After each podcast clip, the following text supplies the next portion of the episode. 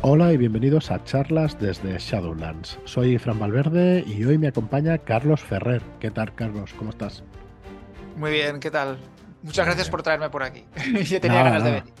Encantado, encantado de que estés aquí acompañándonos. Eh, bueno, presentarte lo primero, Carlos es eh, rolero. es rolero, es autor de módulos de rol y de juegos de rol. Y últimamente, pues bueno, te has pasado por aquí por el chat de charlas desde Shadowlands y encantados, la verdad, de tenerte por allí, de que aportes pues, tu granito de arena, tus conocimientos vastos sobre juegos de rol, que lo pudimos comprobar. tampoco, tampoco es para tanto. Algo, algo sé porque me gusta, pero bueno, yo creo que como, la gente que se interesa en el rol y que tiene algunos juegos de cabecera, pues sabrá lo mismo que, que yo. Tampoco. Sí, sí, yo la verdad es que eh, últimamente, pues eso, te hemos visto intervenir ahí en el grupo y, decir algunas cosas, incluso técnicas, de alguno de los juegos, eh, pues de cabecera de mucha gente, ¿no? Aún no un Armies, que lo hablábamos fuera de micro, y algún otro, que son clásicos, la verdad, entre los juegos de rol. Quizá no sean los más conocidos, pero sí que son clásicos de hace muchos años. Pues nada, encantado de, encantado de tenerte por aquí, Carlos. Ahora explicaremos eh, el por qué te traemos, aparte de, estar ahí en el grupo de charlas, que la verdad es que consideramos Shadowlanders a todos, pero, pero sí que es verdad que, colaboraremos en un futuro, luego lo explicamos. Pero más que nada es para conocerte como rolero dentro de la afición y, bueno, siempre empezamos, eh, bueno, vamos a empezar conociéndote un poco por tu currículum rolero en, en el tema de escritura. Eh, tienes, eh, ¿dónde te podemos encontrar? En primer lugar, tienes una web que es carlos, carlosferrer-roll.com, que os lo dejaremos además en las notas del programa. Eh, y tienes además un Twitter que es, ahora lo diré porque lo tengo aquí en el Telegram, arroba penarandaferrer, ¿vale? Que también os dejaré en las notas del programa. Y dinos, ¿qué, ¿qué podemos encontrar tanto en tu web como en Twitter, Carlos? Bueno, eh, pues la web está dedicada a mis proyectos roleros. Eh, básicamente. Entonces allí lo que hay es eh, de todo lo que he publicado o las cosas que están en proyecto, hay una descripción de qué son, ¿vale? En qué consisten, pues de Terras Quebradas, los, suplementos, lo que sé, todo lo que se ha publicado, pues está todo ahí descrito, ¿no? Para el que le pueda interesar. Y también hay descargas. hay muchos productos que son gratuitos, que están, o sea, que, o que he escrito yo, que están relacionados con, con mi trabajo pues están allí para descargar. Por ejemplo, eh, las revistas de Intervención Divina, que es el fanzine gratuito de Tierras Quebradas, pues todos los números están allí para descargar. Y también hay ayudas de juego que han hecho fans, por ejemplo, y que me han pasado, eh, pues también estaban allí. Hay un, el suplemento gratuito de, de Betty Slayer Mitchell también está en la página web. Y también, pues bueno, las cosas en las que estoy trabajando, como, como, como mencionaba. O sea, digamos que la página web es, es, es eso, es, digamos, una página de autor, ¿no? Muy bien, muy bien, muy interesante. ¿Y en Twitter eh, te prodigas? ¿Estás por allí? Eh, bueno, ¿qué, ¿A qué te dedicas ahí?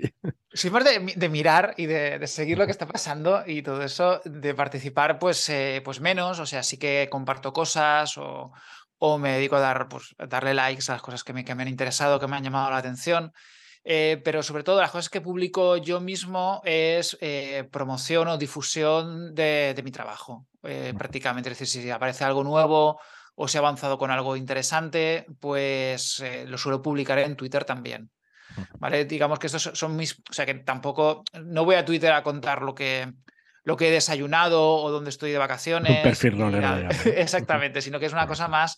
Mi perfil de publicaciones de, es de autor. Y luego, en cuanto a retweets y, y ayudas, ¿no? De comentarios y cosas así, pues son cosas relacionadas con rol, ¿no? Que, cosas que me, que me interesen o que, que, quiera apoyar, por ejemplo. Y si alguno de los oyentes eh, quiere ponerse en contacto contigo, ¿por dónde te es más fácil? ¿Por ahí por Twitter, por la página web, por algún mail? Eh, bueno, por, eh, en la página web está mi contacto y están ahí todas las redes donde estoy. O sea que si alguien quiere escribirme porque le resulta más fácil por Telegram o ahí está mi dirección de Telegram o me quiere escribir por mail, pues también. Y en Twitter, pues también tengo los mensajes abiertos. Es decir, que eh, yo, no, yo siempre contesto a todos. Si alguien quiere escribirme o para darme una opinión o para hacerme alguna pregunta o lo que quiera, lo puede hacer por cualquiera de los medios. Estoy también incluso en, en la red MiWi, que es menos conocida, pero bueno, yo creo que, que en Roll también se conoce y en Roll Plus también estoy. Ajá. Muy bien, y bueno, también en nuestro chat de charlas desde Shadowlands, donde somos, somos 1128 miembros ahora mismo, o sea que hay unos cuantos. Yo me quedé impresionado, porque a mí me dijeron, siempre el chat de Telegram de Shadowlands es increíble, 200 mensajes por hora, una cosa así, pero no me imaginaba que eran 1200 personas. ¿eh? Sí. Impresionante. Hay actividad, no sé si 200 mensajes por hora, quizá no tanto, pero sí que es verdad que hay actividad, ¿no? Es uno de los más activos y, y bueno, muy, muy buen ambiente. La verdad es que lo recomendamos a cualquiera que, quiera introducirse en la afición y, comentar cosas. Y la verdad es que hay debates interesantes y, y hay pues mucha conversación rolera. O sea que, vamos, si eres rolero o rolera, pues poco más se puede pedir. Pues nada, Carlos, de verdad que muchísimas gracias por venirte por aquí. Y, nada, vamos a empezar un poco conociéndote. Siempre hacemos más o menos la misma pregunta, ¿no? En esta sección, digamos, del podcast, que es eh, ¿cómo comienzas tú en esto de los juegos de rol? Explícanos un poco cómo. Bueno, vamos a ver. Eh, eh, claro, la historia yo creo que es similar a la, de muchos roleros. Yo creo que en la primera semilla rolera fueron los libros de Elige tu propia aventura de Timur Mas, los negros, ¿vale? Esos fueron mi contacto. O sea, yo a partir de ahí sabía que había un universo de fantasía y había algún tipo de juego que se llamaba Dungeons and Dragons, ¿vale? Pero no mucho más, pero ya estaba metido dentro de todo eso.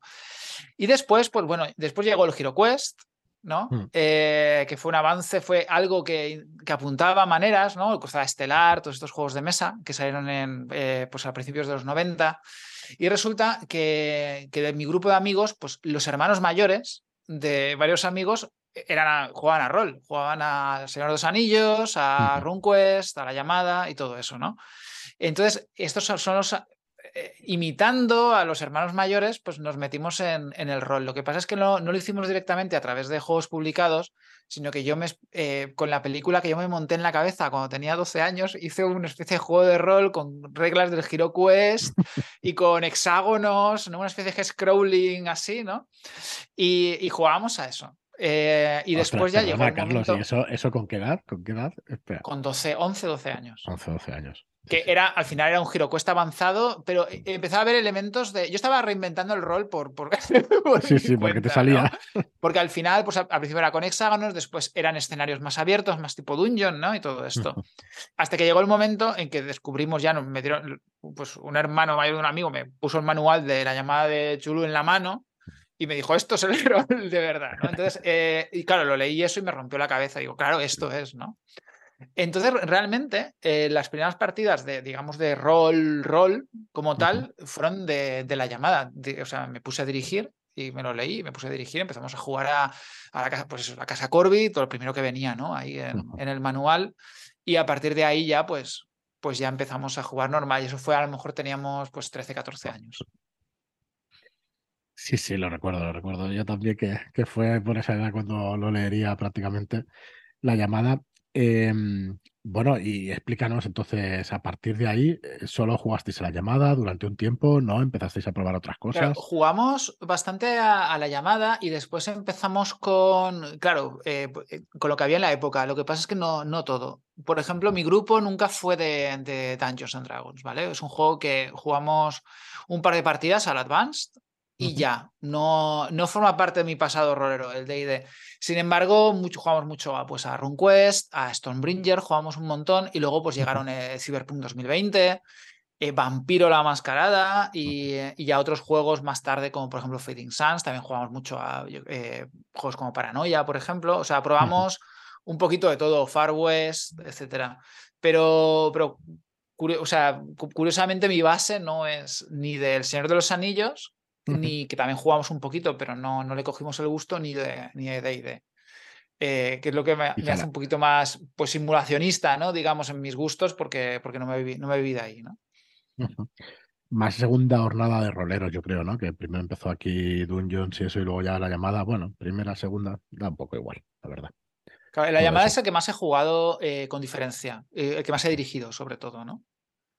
Pero después, claro, cuando llegó un mundo de, tinieblas y todos estos juegos, pues ya pasamos un poquito más a jugar eso, ¿no? Que, que daban la impresión de estar un poquito más trabajados, un poquito más maduros también esos juegos.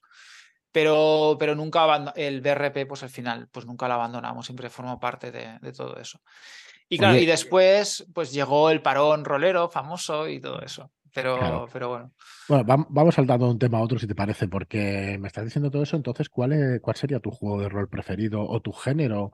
O mm, igual los gustos son distintos, ¿no? Puede ser que te guste un género, pero que tengas un juego de rol preferido. Explícanos un Es poco. que es muy difícil hablar de un, de un juego de rol preferido, ¿no? Porque hay muchos juegos que me gustan muchísimo y no considero que ninguno sea mm, pre- preferido a otro. Seguramente el que, el que más, más me ha influido a mí haya sido la llamada. ¿No? Y en general, pues juegos tipo BRP como Stonebringer, eh, RuneQuest, ¿no? Que pueden ser lo que, los que más me han influido. También Vampiro me influyó, me influyó muchísimo, ¿no? La manera de entender, de entender el rol. Eh, en cuanto a género, yo me siento cómodo con los juegos donde se combina la investigación con un poco de acción, ¿no? O sea, la investigación es un, un poco pulp, es Ajá. donde yo me siento más cómodo dirigiendo y jugando también.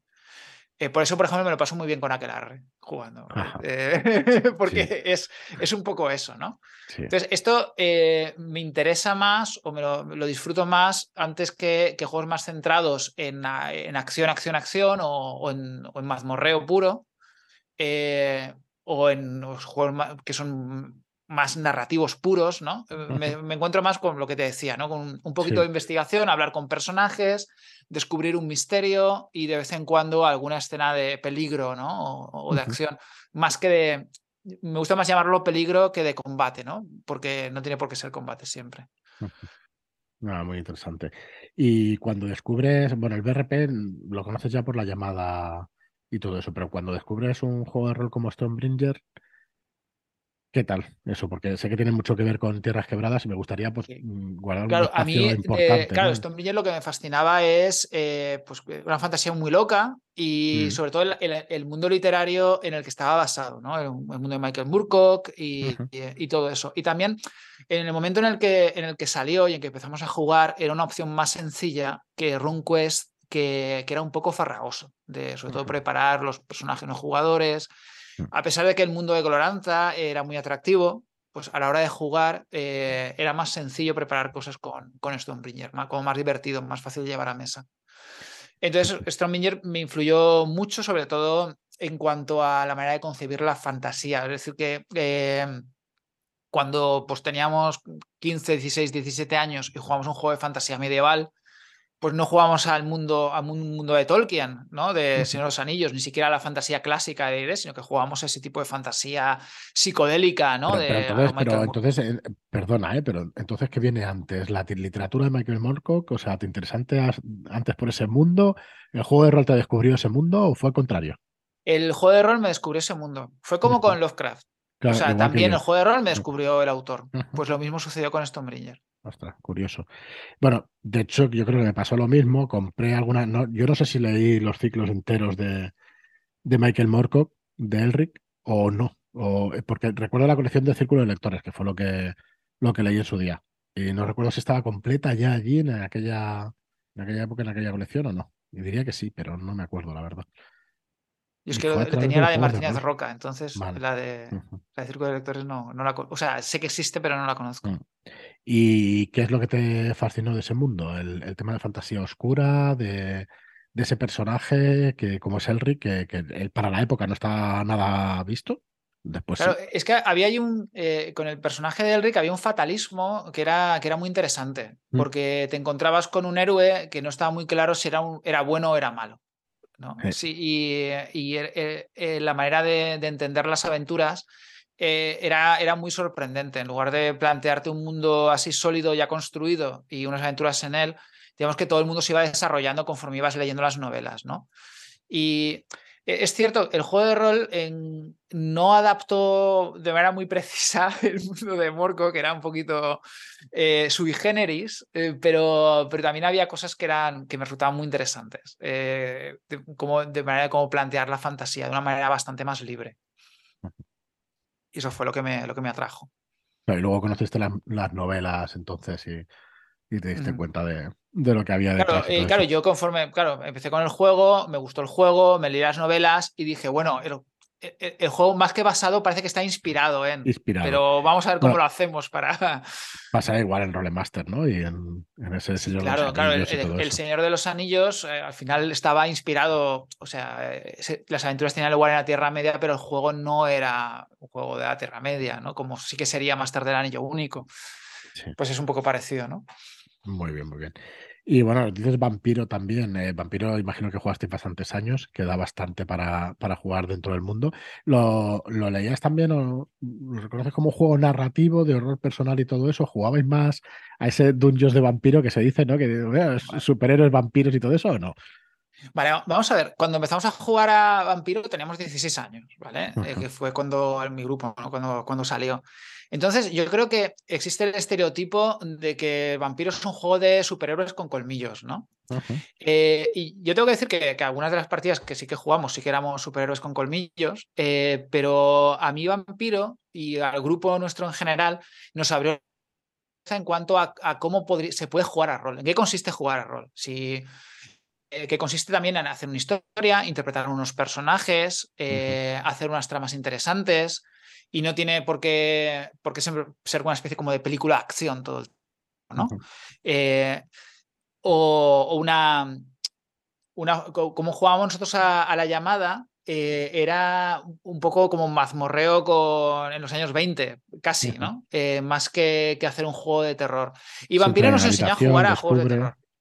Claro, eh, en eh, Vampiro había muchos consejos sobre cómo narrar, cómo plantearte la historia, incluso cómo estaban hechas las fichas, con la conducta, la naturaleza y todo eso. Entonces, eh, yo creo que el juego sí que era narrativo para la época. Es decir, mm. había que ver la época que salió, que fue en, los 90. Entonces, sí que era sí, narrativo. Claro, leías Rolemaster y leías esto y no tenía nada que ver. Claro, era un avance muy importante y, o sea, muy grande. Era un escalón hacia arriba en cuanto a la narratividad. Lo que pasa es que entonces todos teníamos eh, las hormonas subidas y también veníamos de, una cultura, porque por la edad, ¿no? Y también veníamos de una cultura rolera distinta. Entonces yo creo que, que, que, hoy, hoy, en día el Vampiro no se ha quedado tan, tan desfasado. Eh, como se presume o como se dice, ¿no? Como a veces se denota el juego, sino que también es como nosotros como jugadores lo entendimos en la, en la época, éramos chavales que nos, habían dado una cosa que, que, se nos quedaba un poco grande. Pero aún así yo creo que, que aprendimos mucho a jugar en general, todos, eh, a hacer cosas más interesantes con el rol. Sí, yo la pregunta no era ni mucho menos eh, de qué manera se puede jugar mejor a rol ni nada por el estilo, ¿no? Que a veces se entiende una cosa así, no va por ahí, pero es verdad que había como ese salto y esa cosa distinta. Yo no llegué a jugar en aquella época, pero veía una cosa completamente distinta. Sí leí los manuales, leí los remaster, leí la llamada y todo eso. Vampiro para mí se parecía más a, la llamada, pero no era la llamada ni mucho menos, con lo cual, ostras, era una cosa totalmente distinta, como dices, como dices tú. La verdad es que sí. Bueno, y nos acercamos un poco entonces a. Bueno, tienes el parón rolero, eso es así, ¿no? Eso hemos tenido todos o se tiene eh, habitualmente. Es interesante porque justamente yo creo que cuando mejor no lo pasábamos jugando a rol fue cuando eh, digamos que maduramos un poquito y teníamos 18, 19, 20 años y hacemos partidas más chulas, ¿no? Eh, que aprovechábamos mejor el rol como juego, ¿no? Todas las posibilidades que tenía, pues eh, hacíamos cosas más, más interesantes y nos lo pasamos, lo pasamos mejor. Pero al final de la universidad, pues el grupo se fue disgregando, pues yo tenía pareja, otra gente tenía pareja, etcétera. Y llegó como, yo creo que nos ha pasado a todos o a casi todos, de una forma bastante natural, la vida te va llevando por otros sitios y vas dejando de jugar y al final dejas de jugar. O sea, no fue porque el rol nos aburriera, al contrario, pero la vida va por otros sitios y ya no nos juntábamos para, para jugar al rol. Fue... es que tienes otras inquietudes, yo estoy de acuerdo totalmente, claro. Sí, sí, que, que, lo pienso y dices, es una lástima, porque me he perdido cuántos años que puedo haber estado jugando, ¿no? Y me los he perdido ahí para nada. ¿Y qué estaba haciendo? Tomando cervezas por ahí. Eh, pero al final eh, eh, sí que, al final pues, pues volví, ¿no? Después de no sé cuántos, cuántos años serían, a lo mejor más de 10 años, 12, 13 años, pues que yo estaba viviendo fuera, estaba viviendo en Praga y... Y, con los amigos de siempre nos juntamos y, oye, podemos echar alguna partida, ¿no? Y volvimos y echamos precisamente la partida, dirigí una partida de, la llamada y que era pues, pues, un clásico, ¿no? Nuestro. Y, funcionó muy bien, lo pasamos muy bien y hubo un par de años que, pues cuando yo volví a Valencia, eh, pues por Navidad, por verano y tal, pues, eh, pues dirigí una partida. Y, y, el caso es que al final una cosa pues llevó a la otra y un amigo dijo, oye, podemos jugar online, ¿no? Y ah, como qué barbaridad, jugar online. Que iba a preguntar, sí, cómo es eh, eso. no es posible, ¿no? Eh, ¿Cómo se puede jugar a rol online? Que, y, bueno, pues sí. Y empezamos a jugar online, nos acostumbramos. eh, a pelear con, con, los medios técnicos para conseguir oírnos y vernos y tirar los dados y todo eso. Y empezamos a echar partidas online. Entonces, cuando. Eso fue mi regreso al rol, ¿no? Y coincidió también que cuando empecé con esto, pues me volví a ilusionar. No sé si es la crisis de los 40 o qué, pero yo pues me, ilusioné con, con la vuelta y empecé a escribir, eh, a escribir. Lo que más tarde sería Tierras Quebradas ya. Em, entonces, no hablamos de hace muchos años, hablamos de hace relativamente pocos. Sí, sí, o sea, unos cinco años o así.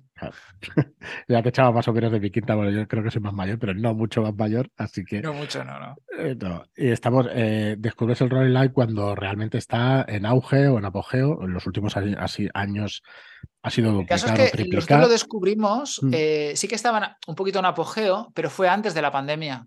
Sí. Con, lo cual, cuando ya llegó la Plus, ¿no? O el final de Google Plus y luego ya empieza. Exactamente. Es decir, yo cuando volví, eh, Google Plus estaba. O sea, yo no llegué a entrar en Google Plus. Eh, Google Plus había caído. En el momento que yo me empecé a interesar por las redes, por las redes roleras, por lo que se estaba hablando, o por digamos la comunidad en redes del rol, eh, justamente Google Plus acaba de caer y todo el mundo había migrado ya a, a otras redes. Sí, que es cuando sale Mewe también y cuando sale ya Twitter. Y, bueno, ya sale. Twitter está desde siempre y había bastante rol en Twitter. Pero la comunidad española sí estaba en Google Plus, la verdad. Yo lo había seguido, estaba allí, pero no, o sea, estaba, estaba de, ¿cómo se dice? Stalker, ¿no? De, oyente, ¿no? De, a ver lo que, se, cuenta, ¿no? De que se cuece y todo eso, pero no, no llegaba a participar ni nada de eso. Y ha sido también un poco después cuando nos lanzamos online y todo eso a través de personas que conocías, pero, pero sí, sí, sé la época y eso sí, igual hace cinco años, no mucho más, no mucho más. Y bueno, entonces, eh, esta vertiente de, escritor, digamos, que, que, yo lo veo así, de escritor, aunque escriba rol, eh, ¿siempre habías tenido inquietudes de, escribir, aunque no fuera rol, aunque fuera otro tipo de género y eso? Eh, sí, yo pues siempre me había gustado escribir y, y escribía relatos cortos. Eh, creo que llegué a ser finalista, un segundo premio a un concurso de estos de relatos de algún ayuntamiento y todo eso. O sea, siempre me ha, gustado escribir. Y, bueno, yo soy periodista. ¿vale? Entonces, eh, pues en mi día a día, pues tengo que escribir todos los días algo. Entonces, o sea, que estoy acostumbrado a sentarme y, escribir. Entonces, eh, con, cuando me cuando se me pasó por la cabeza hacer lo que más tarde sería Tierras Quebradas, era Proto Tierras Quebradas, era en un ambiente en el que yo necesitaba, eh, yo que sé, había nacido mi primer hijo, no tenía casi tiempo libre, necesitaba algo que, que, poder hacer en los huecos que tenía, porque no tenía, no podía salir, no podía hacer muchas cosas, pero sí que podía escribir. Entonces, eh, pues ya que estaba con el rol y me hacía muchísima ilusión, pues me puse a escribir eh, un juego de rol. Digo, a ver, quiero hacer el juego de rol de fantasía medieval que siempre he querido, ¿no? que, has querido jugar. Eh, exactamente, como, como, un montón de gente, ¿no? Entonces me puse, con, e, me puse con eso. Oye, una pregunta que igual solo nos interesa a los editores, pero ¿qué ¿cuántas palabras tiene Tierras Quebradas aproximadamente? Pues debe tener, creo que así de cabeza te diría que 210.000 o así. vale, vale. Eh, que yo creo que la mayoría de gente que nos escucha no debe saber qué volumen de palabras es esa. Pero para que os hagáis una idea, el manual de, de Dungeons Dragons tiene 200.000 palabras. O sea que no está nada mal para un solo autor hacerse 200.000 palabras. No te voy a preguntar el tiempo porque eso no, no se pregunta. Pero es que lleva muchísimo trabajo una cosa así. Muchísimo trabajo, la verdad. muchas, muchas, muchas horas.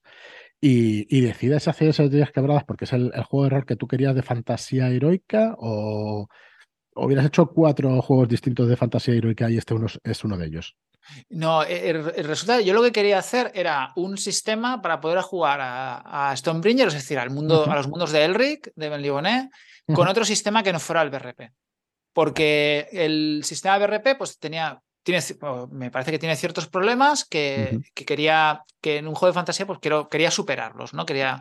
Entonces a mí se me ocurrió implementar un sistema de tiradas eh, parecido al de, a de Cyberpunk 2020, o sea, un dado de 10 más habilidad contra la dificultad, porque quería tener tiradas abiertas, eh, tiradas contra dificultad, tiradas enfrentadas, cosas que con el BRP es más complicado de hacer.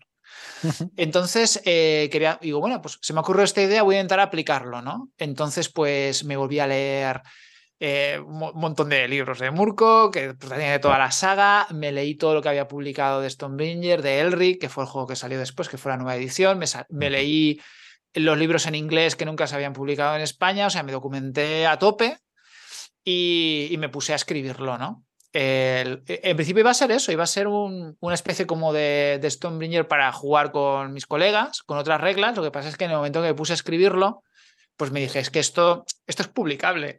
Carlos, esto se puede publicar, eso está muy bien.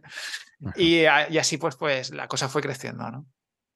Bueno, decir varias cosas. La primera, si quieres, eh, dinos dónde se puede conseguir este juego de Tierras Quebradas, la editorial y lo que quieras. Tierras Quebradas eh, es un, eh, se, publicó y se está siendo, está siendo publicado por Ediciones TIT y se puede conseguir pues, en cualquier librería de rol. Sí, especializada.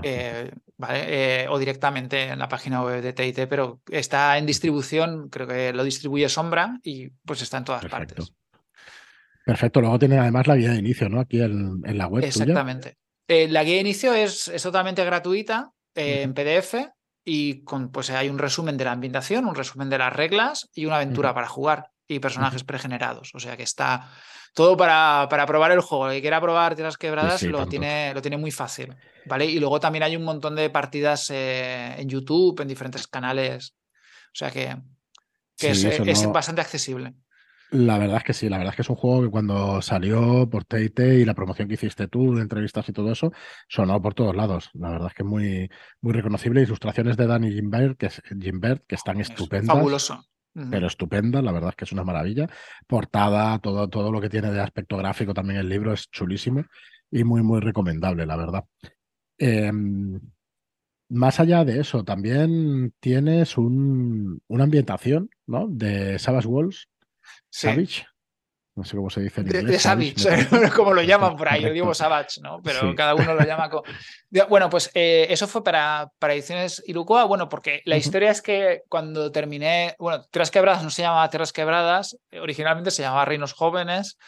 Pero eh, fue imposible hacerse con, con los derechos, porque estaban bloqueados por una productora y tal, no, no era posible. Eh, entonces me, el agente de Murkoch me, despachó y entonces lo que hice fue eh, pues cambiar, cambiar el universo donde tenía lugar, conservar el sistema de juego y hacer un, un, mundo murkochiano. Entonces empecé a mover tierras quebradas y pues se interesaron en TIT y se publicó con TIT, pero también cuando lo estaba moviendo contacté con otras editoriales y una de esas editoriales fue Irukoa y con Irukoa, pues al final, pues no, decidí publicarlo con otra editorial, no con ellos, pero eh, me dijeron que querían colaborar conmigo y si me interesaba el proyecto de trasladar eh, un cómic del que tenían los derechos, que es Betty Slayer Mitchell, a juego de rol. ¿Vale?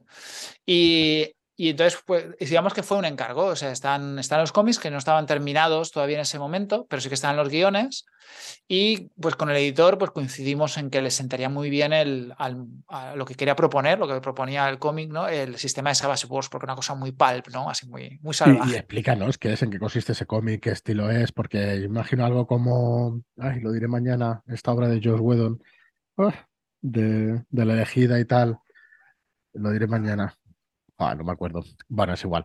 ¿En qué consiste Betty Slayer? Explícanos. Que ya bueno, Betty, Slayer, de, momento, pues es un cómic de cinco números, pero me parece que, en español están publicados todos juntos en Omnibus y, y es una ese, bueno, tiene lugar en, en, la, en, la, época victoriana, a finales del siglo XIX. Y lo protagoniza una cazadora de monstruos, que es Betty, que tiene, pues bueno, tiene su ayudante, y, se dedican a cazar, eh, a cazar monstruos, ¿no? Que que suelen coincidir con, ah, con críptidos o con monstruos eh, no, tanto como monstruos tradicionales, algunos sí, pero otros que son rumores, ¿no? Como Spring Hill Jack y, cosas así, ¿no? Y, bueno, Buffy cazavampiros, joder, que no me salía. Eh, bueno, pero una decimonónica, decimonónica. y, es todo, bueno, pues eh, el cómic es muy pulp, es muy de acción continua, súper sangriento y, de aventuras, ¿no? Una cosa muy, muy sencillita. Y a partir de ahí, pues con, con esa premisa, pues, eh, pues hice, la ambientación para, para Savage. Y eso, o sea, dinos más o menos el tiempo, porque me da curiosidad, ¿no? El Tierras Quebradas, ¿cuántos meses o cuántos años de Bueno, es que es difícil de, decir, porque yo Tierras Quebradas lo escribía, eh, pues, o en tiempo libre, o Es que, es que eh, como es una época que estaba bien nacido mis, mis hijos, era un hijo detrás de otro, porque tengo tres, eh, como que todo es muy borroso en la memoria. Pero, pero yo, o sea, yo recuerdo, pues, yo que sé, levantarse el niño a las 3 de la mañana, estar ahí el niño y yo estar ahí escribiendo tras quebradas, porque digo, bueno, no puedo dormir, pues por lo menos me pongo a escribir, ¿no? Mm. Entonces, como es así a ratos y, lo cambié mucho porque pues, estuve cambiando el sistema, lo jugábamos, una cosa no me gustaba, cambiaba, entonces es muy difícil de decir. Yo creo que el proceso fueron unos dos años de escritura. Eh, pero claro, de forma muy intermitente y con parones y con cambios del sistema. Eh, en cambio, Betty, eh, pues yo creo que todo el proceso de escritura de Betty fueron unos dos meses. Más o menos. Claro, se dedica horas, se dedica. Yo es que me gusta decir estas cosas porque yo creo que ayudamos a gente que también quiere animarse a escribir. Antes, cuando estabas explicando, una cosa es escribir, otra cosa, o sea, una cosa es que seas autor y otra cosa es el tiempo que tienes que dedicar a la promoción de tus productos. Porque fíjate, página web, tener que aparecer en entrevistas, tener que hacer, darle visibilidad a todo eso. Yo he leído muchísimas veces, por ejemplo, en la fotografía, en la escritura, en muchos oficios, que, que igual el 20-30% del tiempo tienes que estar creando, pero es que el 70% del tiempo es promoción de tu trabajo. ¿Sí o no, Carlos? Hombre, yo no sabría decirte qué porcentajes, pero el porcentaje de mm. promoción es, muy, importante. Es muy, alto. Es muy alto porque eh, si la gente no te conoce, eh, desconfía de tu producto. Porque a no ser que vayas con una inversión inicial, que digas, mira, yo es que tengo mucho dinero y voy a meterle 100.000 euros a promocionar, porque sí, ¿no? Porque me apetece. Entonces ahí sí. Pero si tú vienes en principio como autor o como editorial pequeñita, eh, la gente no conoce tu producto. Entonces la única manera que tienes de... O sea, en el mundo del rol, la única manera que tienes de, como autor de que la gente te conozca es estar en redes, participar, hablar de tu trabajo, sin ser pesado tampoco, sin rebasar los límites del spam. No, aporta, eh, aporta, que es lo que tienes que hacer. Aportar, que era estar, estar por ahí, salir, eh, pues eh, si consigues una entrevista, pues salir en una entrevista, pues estar en todas las redes, o sea, todo ese tipo de cosas, hacer vídeos, tener tu canal de YouTube, escribir algo, tener tu web, mantenerla. todo eso es un montón de tiempo y te tiene que gustar también, porque si no te gusta y no te gusta exponerte, pues difícilmente vas a meter tu trabajo. Sí, sí, lo tienes muy complicado. Eso de tener suerte eh, porque se te dé muy bien escribir, seas un, prácticamente un genio y que alguien te lo coja y que tengas éxito, es muy complicado. Así que yo no diré que es imposible, porque nada es imposible, pero es muy complicado. O sea que hay que, hay que darle mucho, mucho y muy duro a la promoción y a la visibilidad de, las cosas. Muy bien, Carlos, pues ¿tienes alguna cosa más ahí en tu web? Eh, explícanos, ¿tenías algún, algún juego por ahí, alguna cosita? Sí, sí, yo, yo cuento por ahí cosas que, tengo por sacar. ¿vale? A ver, pues eh, hay un, tengo un tercer juego de rol que se llama Regreso, y que, mm. que, es un poco más experimental, bueno, bastante más experimental que, que lo que he sacado con anterioridad, porque eh, Tierras Quebradas es un juego bastante clásico, con algunos toques indies o algunos toques narrativos, pero, pero básicamente es un juego, un juego clásico de los de toda la vida. Eh, Regreso es un juego de ciencia ficción una especie de, de, pues una space opera que tiene un sistema de juego que es más sencillo y es más narrativo. Y tampoco diría que se trata exactamente de un juego indie, pero va, va apunta por ahí. Y es un juego que está en desarrollo, eh, bueno, está escrito ya y se está preparando la guía de inicio y todo. Y solamente queda pulirlo un poco, hacer unas pruebas de juego externas para terminar de pulirlo y prácticamente ya está. Y es un juego que está en desarrollo con colmena de papel. Así por, por, por curiosidad, es, eh, lugar en un futuro donde pues, la humanidad está, eh, ya ha estado en las estrellas, pero ahora está volviendo, porque ha habido como una especie de, de, no quiero decir un apocalipsis, pero un cataclismo, ¿no? Y los mundos han quedado incomunicados y ahora las circunstancias han cambiado y están redescubriendo las antiguas colonias. Entonces se trata, por eso se llama regreso, ¿no? Porque se está volviendo a los planetas que estaban abandonados y se encuentran con que las cosas allí han cambiado. Y el sistema es un sistema que no utiliza dados, sino que utiliza una gestión de recursos, un gasto de puntos, eh, una especie de sistema de apuestas para crear incertidumbre, para resolver las acciones, ¿no? Entonces, en ese sentido, el sistema sí que aporta algo nuevo. ¿Vale? ¿De dónde coges esas ideas de, de ese sistema nuevo? Pues mira, eh, Gamsu mm, eh, es una mm. inspiración total para eso. Es, una especie de Gamsu sin dados, para que te hagas una idea. Y hay muchos juegos que sí que utilizan la gestión de recursos, ¿no? Para, para, para, acciones. esto es llevarlo un, paso más lejos, ¿no? Sí que hay, hay otros juegos sin, que no utilizan dados, pero son juegos que donde realmente no, no hay incertidumbre. Eh, pero en, regreso sí, porque la dificultad de las acciones eh, es oculta, la sabe el máster, pero no la sabe el jugador. Entonces el jugador tiene que calcular qué recursos quiere gastar para ver. Entonces tiene que hacer una, una, valoración de la situación y saber hasta dónde poner carne en el asador o no. ¿vale? Entonces se trata, se trata más o menos de eso. Muy interesante, Carlos. Muy interesante. Muy bien, pues oye, es que, es que te podía preguntar miles de cosas, pero bueno, nos vamos quedando sin tiempo, así que eh, vamos a ir mm, eh, a nosotros, bueno, nos contactaste, yo creo que no es ningún secreto, se puede, se puede explicar tranquilamente, nos contactaste por email porque tenías alguna aventura también para, para, la llamada y la verdad es que encantados de colaborar contigo y de, poder sacar alguna cosa, algún módulo como los que vamos haciendo de, de tamaño carpino de 17 por 24 y una aventura pues corta tres, cuatro sesiones de juego. Ahora nos explicas un poco de la llamada de Tulu. Así que bueno, hemos tenido la suerte de contar contigo como autor y de poder firmar un par de aventuras, de las cuales una pues saldrá dentro de muy poquito. Va a ser la primera. Eh, la primera que se llama La mirada hueca. Y luego tenemos firmado también el receptáculo del terror, que dentro de unos meses también vendrá. Eh, es lo primero que escribes para la llamada, entendiendo, bueno, como oficial, supongo que sí, ¿no? Pero habías hecho partidas tuyas cuando, cuando mastereas. ¿Eres más de hacer aventuras de otros publicadas ya? ¿Son más tuyas? Sé que soy consciente de que son muchas preguntas en una, pero bueno. Sí, yo, yo te voy respondiendo. Vale, eh, bueno, como te decía, la llamada fue eh, mi juego de cabecera mm. cuando tenía entre 14 y 16 años aproximadamente. Entonces, durante esos tres años que jugábamos muchísimo a la llamada, yo dirigí partidas eh, ya escritas pero mm. también escribía un montón de, aventuras. Escribía, tengo, bueno, ya mm. se habrán perdido, pero tenía libretas llenas de aventuras ahí que debe ser, pues, debe ser malísimas. Eh, de entonces, entonces yo sí que había escrito mucho para, para la llamada, tenía escrito mucho, pero digamos que eh, desde que volví a jugar a rol, no, no había escrito ninguna aventura para, para los mitos, ¿no? Eh, sino que eran aventuras ya escritas. He dirigido cosas que estaban por ahí ya, ya preparadas, porque me resultaba más sencillo y porque hay un montón de material. Eh, y esto, pues, eh, bueno, pues ha, sido, ha sido una excepción en, en ese sentido. Entonces, lo que he aprovechado ha sido mi experiencia escribiendo aventuras para, para otros juegos, sobre todo bueno, pues, porque he escrito muchas aventuras para, para Tierras Quebradas, para Betty, y entonces eh, digamos que uno se va puliendo como autor a la hora de escribir aventuras para tener las cosas claras, y esa experiencia pues ahora ha reflejado con estas dos.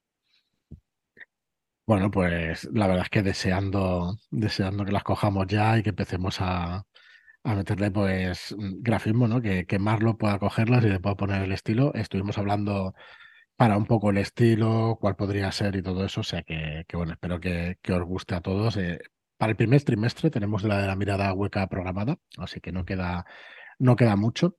Y, y explícanos, Carlos, eh, volviendo a tu faceta más como jugador, como máster y todo eso, ¿qué es lo que te apetece a ti ahora jugar? ¿Qué es lo que te apetece y qué es lo que más ganas tienes? Una cosa es lo que esté jugando ahora y otra cosa es, oye, pues en el futuro me gustaría probar tal. Ah, mira, qué, buena, pregunta. El, caso es que yo tengo pues esa pila de juegos que tenemos todos, que, nos vamos leyendo y que ah, no hay tiempo, no hay tiempo para sacarlo, ¿vale? Entonces, a mí, o sea, los que tengo mucha ilusión en sacar últimamente es, mira, precisamente que estábamos hablando en, el chat de Shadowlands el otro día de Unknown Armies, pues me gustaría hacer una campaña de Unknown Armies, ¿vale? Ya me he terminado de leer el manual, todo, y está, está genial. La nueva, y me gustaría ¿eh? la nueva edición la nueva edición, ¿vale? Eh, me gustaría dirigirlo. También me gustaría hacer alguna partida de Tenra Manso Zero. Eh, porque yo no soy un gran fan del anime, pero, pero me gustó mucho el manual cuando lo leí, como lo que proponía y el tipo de historias que proponía, y la verdad es que le, tengo bastantes ganas de, sacarlo. Y también otro juego que me gustaría, que me gustaría sacar a la mesa es, eh, es un juego, un clásico español, que es La Puerta de Istar, que me gustó muchísimo cuando lo leí eh, pero no he podido jugarlo todavía. Entonces, pues esos, eh, esos tres son los que, los que les tengo ahora más ganas de probar. Y después de continuar jugando, eh, me gustaría continuar jugando el anillo único que tengo. Empezamos a jugar en mi, en mi grupo de siempre, ¿no? Y nos gustó un montón, pero por unas cosas y otras, pues no pudimos continuar. Y, sí que me gustaría, por lo menos, aprovechar la primera edición, ahora que será la segunda, pues antes de comprarme la segunda, digo, yo tendré que tendré que aprovechar los materiales de la primera que tengo, ¿no? Entonces me, gustaría ir sacándolos poco a poco. Totalmente. Yo mm, no sé si lo sabes, pero ahí en, en el chat nuestro de Shadowlands no solo puedes proponer partidas, sino proponer alguna para que te pongas como jugador, ¿no? No solo como máster. Oye, ¿me diriges esto? Ah, mira, eh, pues sí, sí, está, sí, me diriges esto. Y bueno, yo creo, eh, de hecho creo que Isaac eh, es un gran aficionado a, a Tenrabancho Cero. Me parece que le, le, encantaría, no sé si jugarlo o dirigirlo, porque no lo tengo claro. Así que nada, cuando escuchen esto, seguro que más de uno empezará a decir, ¿cómo? Mm, venga, yo salgo. Yo, yo me uno, yo me, yo me uno Como enseguida. suricatas rápidamente a jugar. Muy bien, Carlos, pues eh, nada, súper interesante. Entonces, eh, has vuelto con una fuerza inusitada, diría yo. ¿Y cómo ves el futuro del, del, rol? Esto sí que es una pregunta, no se la suelo hacer a todo el mundo, pero no sé, me apetece claro. hacértela. ¿Cómo lo ves? Yo creo, la verdad es que nosotros contentos con cómo nos va, contentos en ver a tanta gente ilusionada y jugando, y sobre todo esto del online, ¿no? Eh, o sea que ya me avanzo yo en, en la respuesta y a ver qué me dices, cómo lo ves tú de alguna manera. Vale, es que eh, precisamente es una buena pregunta porque últimamente se está hablando mucho de que, de que el rol está de capa caída, que los Berkamis ya no, Mm. ya no se venden tanto, ya no sacan las mismas cifras y tal. Pero yo lo que veo es que eh, el ritmo de novedades va creciendo. Eh. Yo creo que si las editoriales van sacando nuevas novedades es porque se venden y porque hay ventas que las estén respaldando. Mm.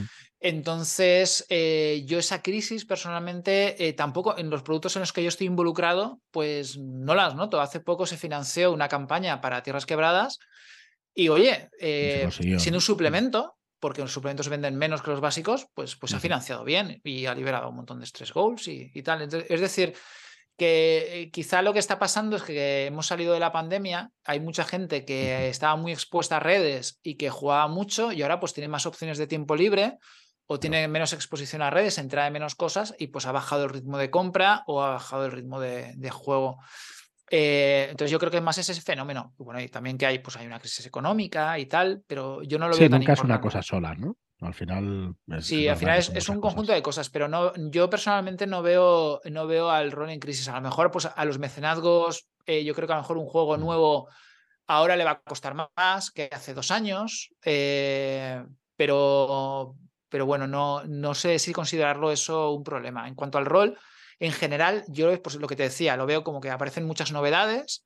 Eh, yo creo que, que es un mercado que, que a primera vista es, eh, es- está muy sano, es decir, que eh, las cosas interesantes que salen en inglés, eh, incluso a veces en otros idiomas, se aparecen en español poco después.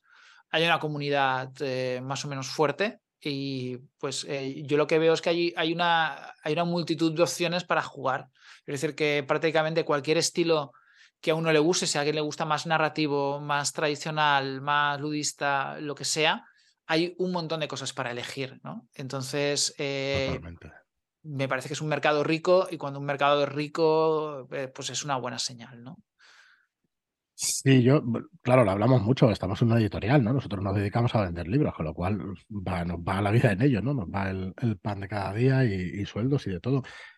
Pero al final en, en- en un mercado cualquiera, como es el literario, como es el de las discográficas, pues, joder, pues al final hay un montón, hay amplitud, ¿no? de oferta. Entonces, eh, mira el rol que está en crisis, que es que ahora, claro, es que no puedo llegar a todas las novedades, coño, pues claro, como nadie, como, como los discos, Pero en, no literatura y en música tampoco puedes llegar a todas las novedades, ¿no? Es... Yo creo que es buena señal que vaya creciendo y que vaya viendo productos de todo tipo y eso no es señal absolutamente, o sea, no, no es garantía absolutamente ninguna para que el rol suba o baje, sencillamente pues va creciendo y va viendo más, más cositas. Eso no quiere decir que en un futuro, pues oye, pues a lo mejor es verdad que entra en crisis o pasa cualquier cosa, pero con, con un solo dato no se pueden saber las realidades, digamos, ¿no? Entonces, la verdad es que no, nosotros tampoco notamos nada raro, queremos seguir trabajando, trabajamos muy a gusto y la verdad es que muy contentos de, sobre todo de la alegría que tiene la gente a la hora de jugar y todo eso. Así que, no sé, nos quedamos con eso principalmente. Ya sé que parece un comentario así buen, buenista y todas estas cosas, ¿no? Pero es que es la realidad, ¿no? No,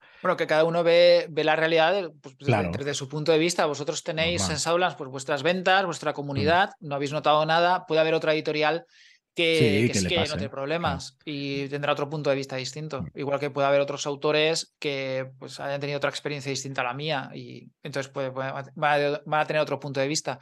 Yo hablo desde cómo, cómo lo veo yo, claro. Oye, Carlos, ya po- eh, acabando ya, ¿cómo, cómo le sacas, cómo rascas horas a la vida para poder escribir incluso después de tu trabajo, los niños y todo esto. Me lo pregunta todo el mundo. Eh, vale, pues mira, resulta que yo ahora estoy de excedencia. Eh, porque por el trabajo de mi mujer estamos viviendo en el extranjero, estamos viviendo en Estados Unidos, entonces en mi trabajo me han dado una excedencia no pagada, ¿vale? Eh, hasta que volvamos a la República Checa. Entonces yo, mientras tanto, pues, pues estoy encargado, o sea, digamos que no tengo por qué, no tengo que trabajar, estoy encargado de los niños, de, la casa y tal. Ya, ya trabajas bastante, porque y... Y, y, bueno, todas las mañanas, pues cuando los niños están en la escuela, yo tengo un tiempo para dedicárselo a, mis proyectos. Entonces, pues tengo un tiempo para, para jugar a rol, para leer, para escribir y lo estoy aprovechando para hacer lo que me gusta, que es precisamente pues, pues escribir materiales de rol. Entonces, pues eh, de ahí saco el tiempo. Es decir, no, no, no, es nada milagroso ni nada, no es que sea yo una máquina, simplemente. No, si las 24 horas son para todo el mundo igual. Es que eso está clarísimo. Muchas veces haces cosas por encima de otras por tus gustos personales y ya está. En este caso, pues bueno, puedes hacerlo así. Eh, cada decía, es que no trabajo, es que, joder, estar en casa y tener los niños y tal, ya hoy en día ya se es sabe. es, trabajo, es, trabajo, Pero claro, si yo tuviera que tener un trabajo de ocho horas, después venir y tal, que, al final, Tierras Quebradas lo escribí porque no tenía tiempo libre, que también es lo curioso. Pero digamos que ahora, ahora sí que tengo, tengo tiempo libre y pues lo utilizo en eso.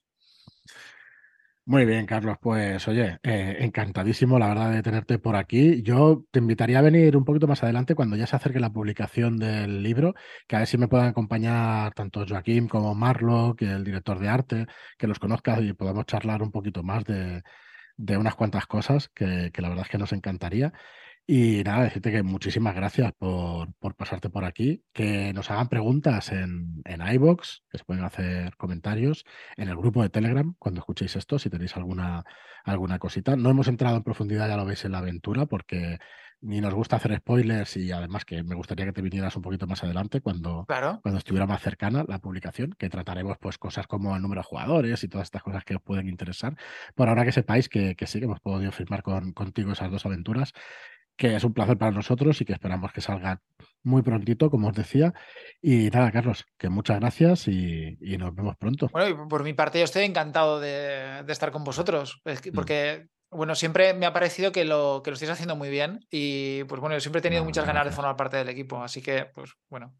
Bueno, para nosotros un, un orgullo, un orgullo. Que bueno, ya lo sabes que te lo había dicho a través de mail y eso, pero es verdad que que te hayamos seguido desde siempre, ¿no? Desde la primera publicación de Tierras Quebradas, que fue cuando empezaste un poco a, sonar, ¿no? Por el mundillo rolero y todo eso como autor.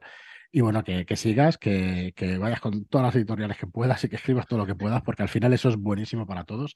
Yo te lo decía antes de micro, pero es que tampoco no somos de, decir otra cosa. Eh, nosotros queremos que la, gente, que la gente juegue a rol, porque un día compran una editorial y otro día en otra. Y ya está. Y al mm. final, eh, el rolero es que mm, el específico que solo juega Dungeons, yo por ahora estoy por, estoy por verlo. Porque todos los que juegan Dungeons han probado la llamada, han probado tal, han probado Cyberpunk, han probado tal. Al final se juega un poquito a todo en general. Por supuesto que si te gusta un juego, pues oye, eres libre de jugar lo que quieras, ¿no? Pero en general vemos eso.